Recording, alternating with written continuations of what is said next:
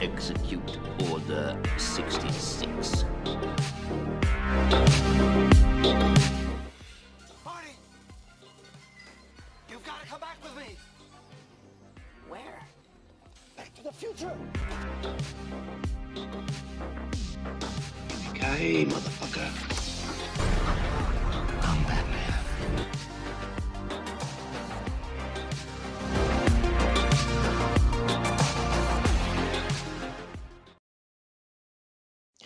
Herzlich willkommen zu dieser siebten Folge der dritten Staffel hier im Watson Talk. Ja, wie ihr es sicher schon im Titel gesehen habt, sprechen wir heute endlich zum zweiten Mal tatsächlich über den Film Asteroid City, das neueste Werk von Wes Anderson.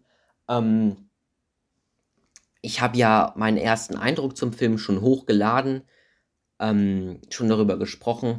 Jetzt hier, das wird tatsächlich meine Kritik, auch wenn ich immer noch nicht sagen kann, dass ich 100% alles erfasst habe. Ähm, aber ja, was ich in letzter Zeit gemacht habe, ist, ich habe eine Technik genommen, die hauptsächlich im Musikmarketing stattfindet, aber auch bei Filmen und bei ganz vielen anderen Sachen. Aber ich habe ein sogenanntes Rollout mit diesem Film gemacht. Ich habe ja ein paar Sachen getweetet, ein paar Bilder hochgeladen ähm, und jetzt halt diesen, dieses kurze Video Rollout, Astro City Rollout gemacht. Ähm, und das werde ich jetzt öfters machen, dass ich wirklich ein Thema länger aufbaue und mehrere Folgen und mehreren Inhalt dazu mache, statt einfach nur eine Folge. Natürlich wird es noch normale Folgen geben und ich werde nicht alles groß aufziehen, aber jetzt zum Beispiel mit Oppenheimer, dem neuen Film, was auch der Grund ist, weshalb Indiana Jones auf diesem Podcast wahrscheinlich eher weniger Beachtung diesen Sommer findet. Ähm, der neue Film, den ich nämlich noch nicht gesehen habe. Ich bin nämlich auch im Urlaub jetzt. Demnächst habe keine Chance, das zu gucken. Und bin da eher jetzt bei Nolan und seinem neuen Film am World Building. So viel dazu. Ähm, ich hoffe, euch gefällt das mit dem großen Rollout. Da könnt ihr mir vielleicht auch nochmal ähm, noch Rückmeldung geben, wie ihr das mit diesem Rollout findet.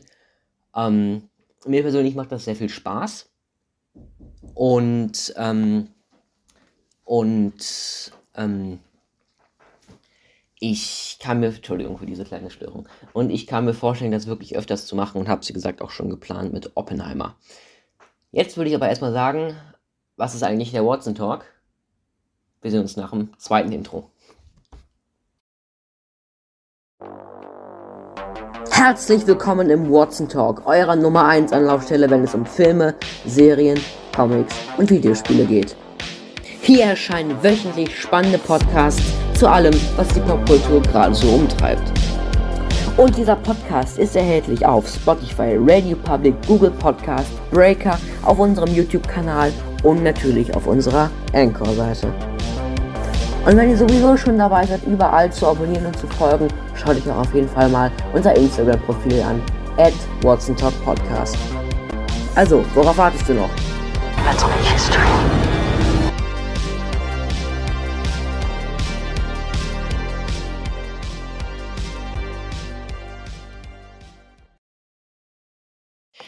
Asteroid City von Wes Anderson. Ja, herzlich nochmal noch herzlich willkommen zu diesem großen, ähm, zu der lang erwarteten Kritik zu diesem Film.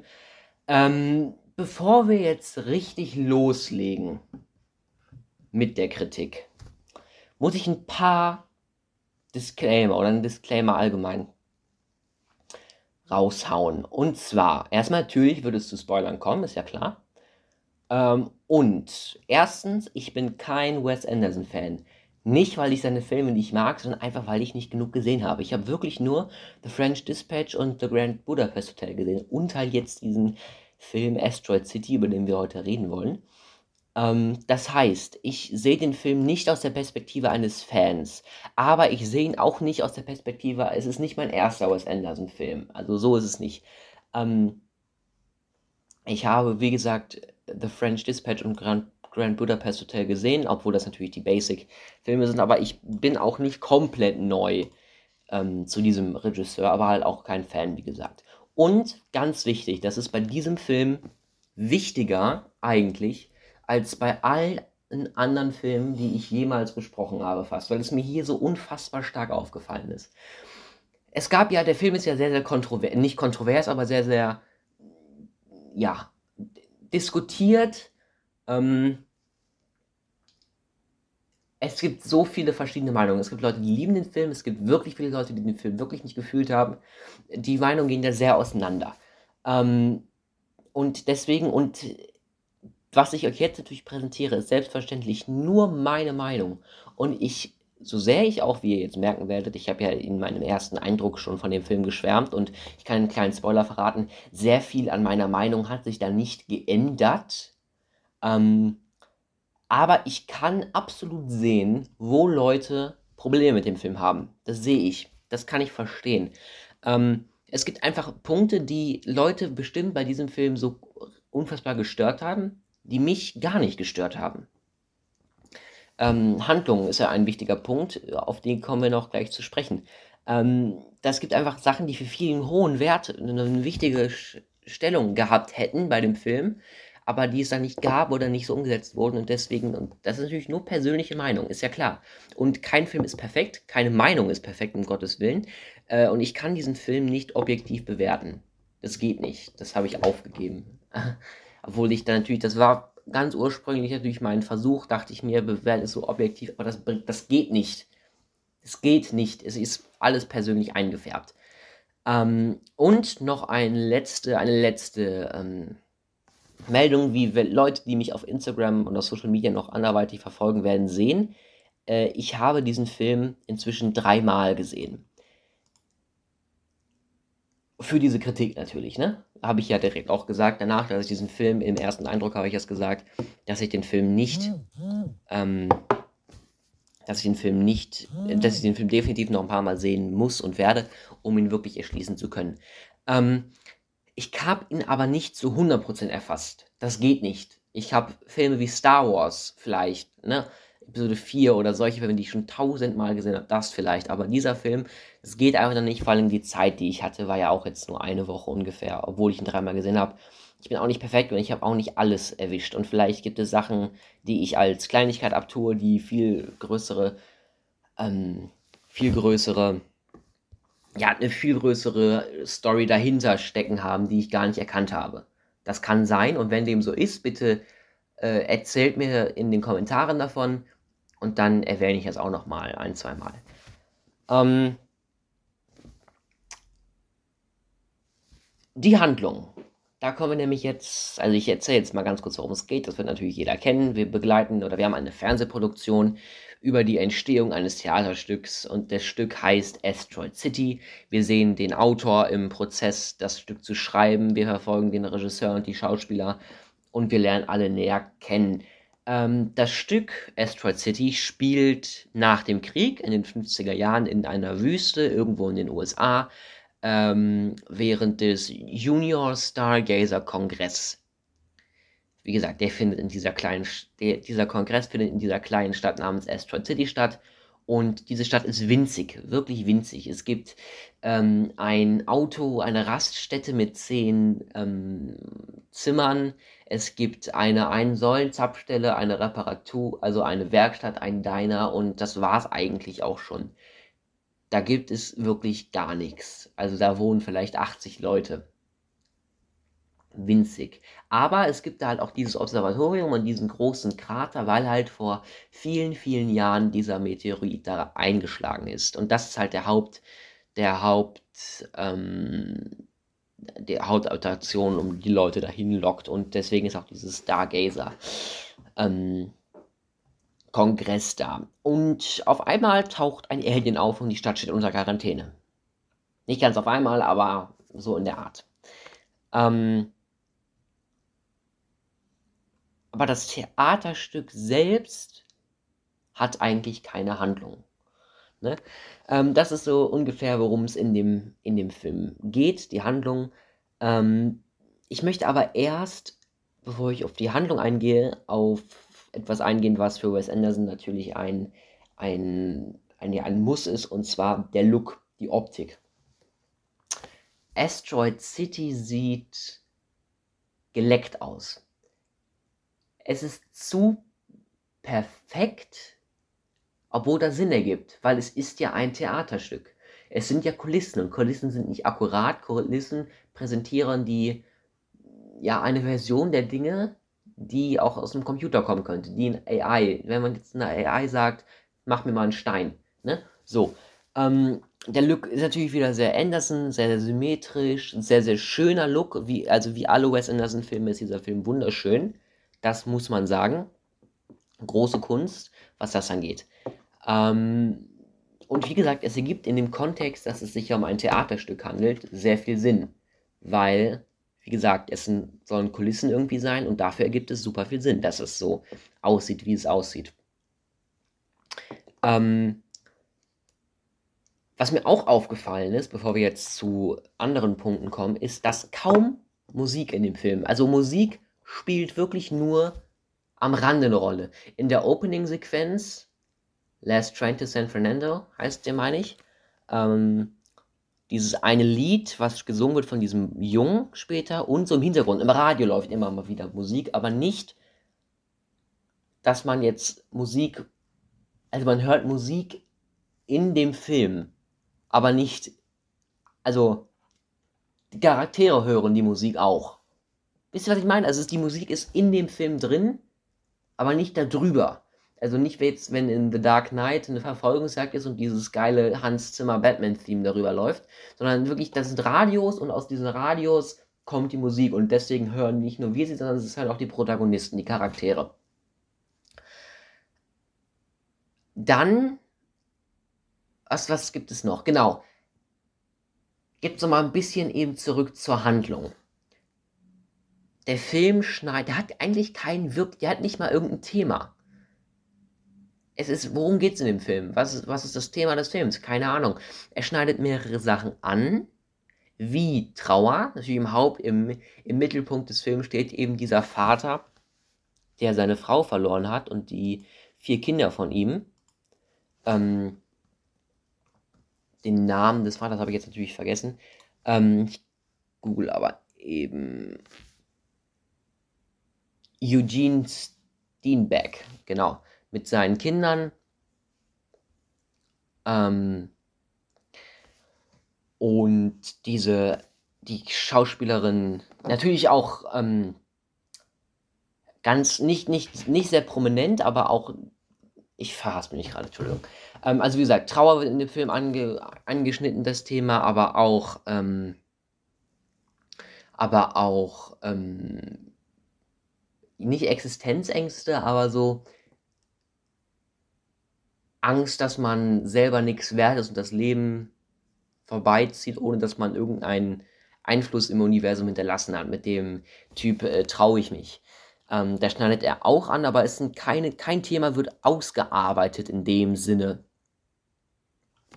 Ähm, wir begleiten unter anderem eine entstehende Romanze zwischen, wie gesagt, diesem Vater Steenbeck und der Schauspielerin ähm, Mitch Campbell, gespielt von gespielt von ähm, Scarlett Johansson, zwischen, wie gesagt, dem Vater und Scarlett Johansson, diese Romanze. Ähm, wir sehen den Vater der Verstorbenen, der seine Enkelkinder abholen will oder abholen soll. Ähm, genau. Also diese, diese Romanze sehen wir leicht sich entwickeln, aber so richtig hat der Film kein Thema. Es ist nicht mal eine Charakterstudie, was passiert, wenn Leute eingesperrt werden äh, aufgrund einer, ähm, aufgrund einer einer Alien-Invasion und wie sie damit jetzt umgehen, so gar nicht. Ne? Darum geht es nicht. Es geht wirklich, eigentlich, eigentlich geht es wirklich nur um die Entstehung dieses Stücks in den Hintergrund, im Hintergrund, obwohl das auch nicht sehr, sehr prominent dargestellt wird. Ähm, worüber ich jetzt, und in dieser Handlung, genau, das wollte ich nämlich, der Punkt, dass der Film keine Handlung hat, der stößt vielen Leuten sauer auf. Und das verstehe ich. Dass es so um gar nichts so wirklich geht. Ich war mit einem Freund unter anderem in dem Film und der meinte auch, worum geht's da? Was bringt mir der Film? Gar nichts. Der unterhält mich nicht mal richtig. Ähm, mich hat er unterhalten. Natürlich, offensichtlich, sonst wäre ich ja nicht so positiv dem Film entgegen. Aber ich sehe, ich verstehe das, dass es keine Handlung gibt. Für mich ist aber die Erzählweise, wie er erzählt wurde, dieses Hin- und Herspringen, dieses, Versch dieses Matroschka, Matroschka ist das, ne? Dieses Verschachtelte, eine Produktion, über die Entstehung eines Stücks. Das ist dieses, diese drei Ebenen praktisch. Ähm, und dass der Film wirklich behandelt wird wie, wie, ein wie ein Theaterstück. Also der Film, die Handlung des Films, dieses Asteroid, dieser Asteroid City Aspekt, das Stück, was gespielt wird, was ja den Hauptteil des Films ausmacht, ähm, da kommt es auch mal vor, dass jemand seinen Text vergisst, mehr oder, also mehr oder weniger, oder, ähm, oder hier der Typ aus Breaking Bad, ähm, dann einfach in der Szene ist, obwohl er da gar nicht reingehört. Obwohl der natürlich jetzt, ähm, ähm, der natürlich zum, zur Produktion, die das, ähm, die das Theaterstück, die Entstehung verfolgen, aber trotzdem, es ist so ein, dieser Aspekt, den fand ich einfach so, so erfrischend. Und ich behaupte, wie gesagt, nicht, dass, ähm, dass die Erzählart neu ist, dieses Verschachtelte. Ich glaube, Wes Anderson hat das sogar schon wirklich oft gemacht, aber ich persönlich, für mich war das was Neues und ich fand es deswegen so, so erfrischend, so, so neu, einfach was Neues und so, so besonders, wenn ihr versteht, was ich meine. Ähm, aber auch da, ich sehe, wenn jemand sagt, ja, für mich war das nichts Neues, ich fand das nur nervig und mich hat es gar nicht, mir hat es gar nicht, äh, mich hat es gar nicht weitergebracht. Aber ich fand auch dieses Hin- und Herschneiden zwischen, ähm, zwischen Entstehung und zwischen dem eigentlichen Stück fand ich super angenehm. Und man merkt aber auch, dass der Film sich selber auch nicht zu ernst nimmt. Weil während des Films sehen wir immer wieder, wie Schauspieler sagen, ich verstehe das Stück nicht. Und der Regisseur sagt ihnen, das ist egal, spiel einfach die Handlung weiter. Und das kann man auch auf den Zuschauer zuschneiden eigentlich. Du weißt nicht, worum es geht, egal. Schau einfach weiter, guck den Film an. Und auch das, wir sehen ja diese eine Szene, wo, ähm, wo Steenbeck, der Schauspieler von Steenbeck, das Theater verlässt. Das Stück verlässt einfach, weil er seinen Text, weil er nicht weiß, was er spielt. Und der läuft einem den Schauspieler des Aliens vorbei. Und der erzählt gerade seiner Frau oder wie auch immer, äh, ja, weißt du, ich spiele das Alien eigentlich als Metapher, Metapher. Und dann fragt Steenbeck ihn, ja, Metapher wofür? Und das Alien meint, ich weiß, weiß es selber nicht. Also der Film nimmt sich in dem Aspekt, finde ich, gar nicht mal so ernst und weiß, dass er keine richtige Handlung hat, dass das Stück, dass das Stück eigentlich völlig irrelevant ist. Ne? Wir erfahren auch, ähm, als in einer anderen Szene der Autor gefragt wird, worüber geht denn ihr Stück, sagt er ja, über die Ewigkeit, irgendwie so. Äh, er weiß es selber nicht. Es ist einfach dieses, diese Zusammenreihung an, an, an dieser Liebe oder Romanze, die sich aufbaut zwischen Mitch Campbell und diesem Steenbeck, dem Vater, und auch zwischen seinem Sohn, Brainiac, und der Tochter von Mitch Campbell. Diese abnormal intelligenten Kinder, die da zusammen sind, die, ähm, die Regierung, die versucht, das zu vertuschen, das Alien, das landet, äh, und dann weiterhin, und dann diese andere diese andere Ebene, die Entstehung des, die Entstehung des Stücks und das ist einfach, ja, faszinierend fand ich das. Also ehrlich.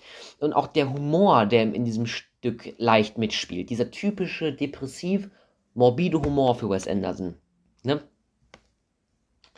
Großartig. Ähm, ich fand es super angenehm. Ich musste keiner, ich, hab, ich war in dem Film, tatsächlich war ich in dem Film zwei von drei Mal und zwei von diesen drei Mal war ich allein im Saal.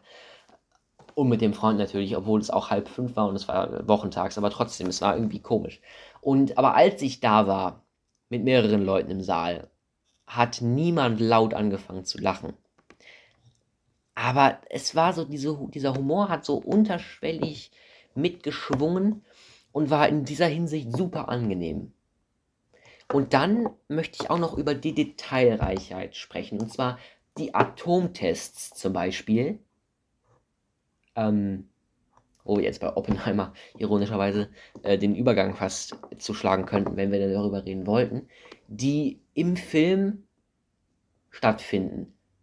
Das ist so ein geniales Detail, weil das die Realität widerspiegelt, aber es ist so irrelevant irgendwie. Es ist, es ist einfach da. Es ist da und spielt keine Rolle. Ich weiß nicht, ich fand, irgendwas fand ich daran schön. Also nicht schön, aber irgendwas fand ich daran toll. Ich weiß nicht, ich habe ja, als ich mit J. Pink die ähm, Spider-Man, die letzte Folge also vor dem ersten Eindruck war ja keine offizielle Potzen Talk Folge, die ähm, die Across the Spider-Verse Folge gemacht hat. Da habe ich darüber gesprochen, dass ich schön fand, dass bei ähm, Gwen im Zimmer so eine äh, Support Trans Kids Rights oder so Flagge hing und das nicht so einem auf die Nase gebunden wurde, von wegen, guck mal, wie tolerant wir sind, sondern einfach, dass es normal, so normal, wie es auch einfach ist, als Flagge da hängt als, hängt als Selbstverständlichkeit und so in der ähnlichen Art, nicht dass Atomtests normal sind, aber es war für die Zeit irgendwie normal, diese ganze Atom- äh, Sache, soweit ich weiß, soweit ich jetzt nicht völlig falsch informiert bin. Der Aspekt scheint da rein, aber auch einfach die, die Schönheit, dass es einfach da ist und keiner darüber redet, obwohl es eigentlich so eine Riesensache ist. Fand ich super angenehm. Dann allgemein, der Humor, es war wirklich, der Humor um dann nochmal darauf zurückzukommen, nochmal den Bogen zurückzuschwingen, war wirklich großartig. Und wie gesagt, diese Einzelheiten fand ich auch sehr, sehr schön. Ähm, auch die, die Kinder von der verstorbenen Mutter zu sehen, wie sie mit dem Tod umgehen. Ähm, gut, das war vielleicht ein bisschen seelenlos irgendwie, das, da komme ich auch noch drauf zu sprechen. Das war auch so ein, so ein Punkt, der da irgendwie so reingestreut wurde, in diesen großen Haufen Sand wurde immer so ein bisschen wieder was reingestreut, aber nichts zu Ende geführt, sondern einfach so da. Und das, ich weiß nicht, irgendwas daran hat mir einfach unfassbar gut gefallen. Ähm, mit diesem reingestreut, wie der, und was ich auch diese Striktheit, wenn in einer Szene über die Entstehung der Schauspieler von Steenbeck den Autor fragt, warum sich sein Charakter die Hand auf dem Quickie-Grill verbrennt. Und genau das auch einfach passiert. Er hätte es auch einfach lassen können. Er hätte einfach, das könnte einfach so da stehen, das kommt einfach nicht vor, aber er, er, zeigt es in dem Film. Guck mal, das passiert. Und sogar die Charaktere im Film sagen, oder in dem Stück als City sagen, das habe ich nicht verstanden, warum verbrennst du dir die Hand da? Es ist ganz, ganz ja, verschachtelt und das fand ich so angenehm. Oder die Verfolgungsjagd, die da die ganze Zeit ist. Diese, dieser, der Roadrunner, diese Anspielung auf den Roadrunner, äh, einfach da fand ich so unfassbar lustig. Ähm, und einfach so, so toll im Hintergrund. Aber natürlich, ich lobe jetzt hier die ganze Zeit, aber der Film hat auch seine Schwächen. Und zwar, wie gesagt, ein bisschen stört es mich auch, dass der Film keine Handlung hat. Da gibt es schon mal ein paar Abzüge in dem Aspekt. Und ich finde, dass die Charaktere manchmal aufgrund ihrer Emotionslosigkeit, Emotion, also auf, vor allem die Hauptcharaktere, vor allem der Steenberg und so, die wirken manchmal etwas emotionslos. Was natürlich auch bestimmt gewollt ist in irgendeinem Aspekt, aber die sind auch so seelenlos. Die Charaktere haben keine, haben keine Schichten, die sind so, weiß ich nicht, einfach nicht wirklich vielschichtig. Wenn wir jetzt uns Brainiac angucken, der mit dem Tod seiner Mutter den einfach wegsteckt, was ich ja eben schon gesagt hatte, ähm, da wird dann noch so eine erste Liebe-Geschichte reingeworfen, spontan, aber weiß ich nicht. Der Charakter, der vielleicht am, am stärksten ausgearbeitet wurde, war die Figur der Mitch Campbell, obwohl auch da nicht wirklich. Ähm, oder vielleicht noch Steenbeck. Aber so alle anderen, Wobei auch da könnte man sagen, der, der Typ, gespielt von Steve Carell, der braucht keine Tiefe, der ist nur da. Insofern, oder die Eltern der, der Jugendlichen, und ganz stimmt es nicht, also der, der immer sagt, traue ich mich, der wurde ja auch etwas ausgeführt. Aber so allgemein, ist mir alles, die Charaktere sind mir nicht zu vielschichtig genug und sind auch schwer zu identifizieren. Ähm, dass da entsteht halt dann so eine gewisse Distanz zu denen. Was den Film natürlich jetzt nicht, ähm, nicht, nicht besser macht. Aber ich bin, um jetzt nochmal ein Fazit zu ziehen, der Film sieht wunderschön aus, die Detailverliebtheit ist großartig. Diese random Sachen, die einfach reingemischt sind, fand ich unfassbar witzig. Ähm, ich, der Humor hat mir gut gefallen, dieses verschachtelte System fand ich super.